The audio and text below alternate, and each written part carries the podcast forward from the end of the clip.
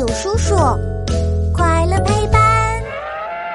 神话猜猜猜，《山海经奇遇》第九十五集，不吉利的耕父。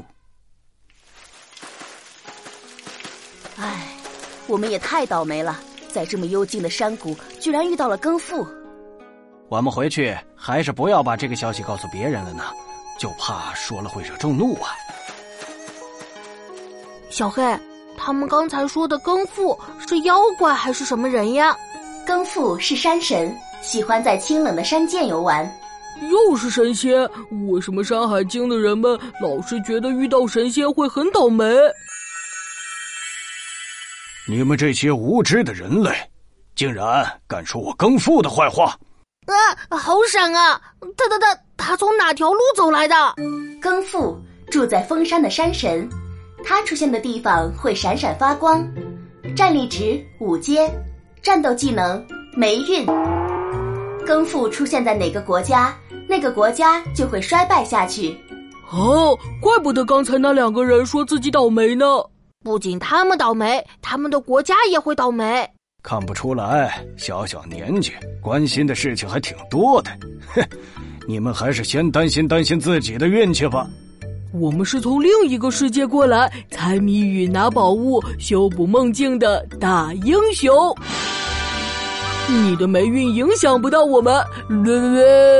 哈哈哈哈哈！小小孩童如此大的口气，可别答不出谜语啊！大英雄变小狗熊喽！哈哈哈！听好了，四季常青绿，只是花开难。摊开一只手，坚针已扎满。一人一次答题机会，倒计时开始。三十、二十九、二十八，我肯定能答出来。四季常青绿，只是开花难，那肯定是植物。摊开一只手，坚针已扎满。扎尖针的是松树，松柏常青，松树就有松针。回答错误。嗯，我是把你变成棕色还是黑色的狗熊好呢？不是松树，啊，我知道了。摊开一只手，尖针已扎满，说明这个东西的形状像手掌，那就是仙人掌。回答正确。哼，果然还有点本领。来，给你们宝物，一盆金色仙人掌。这是一种像两个手掌连在一起的仙人掌，玩了半天我也累了，我得回深山闭关修炼了。再见。功夫要是永远都不出来就好了，这样就不会带来霉运了。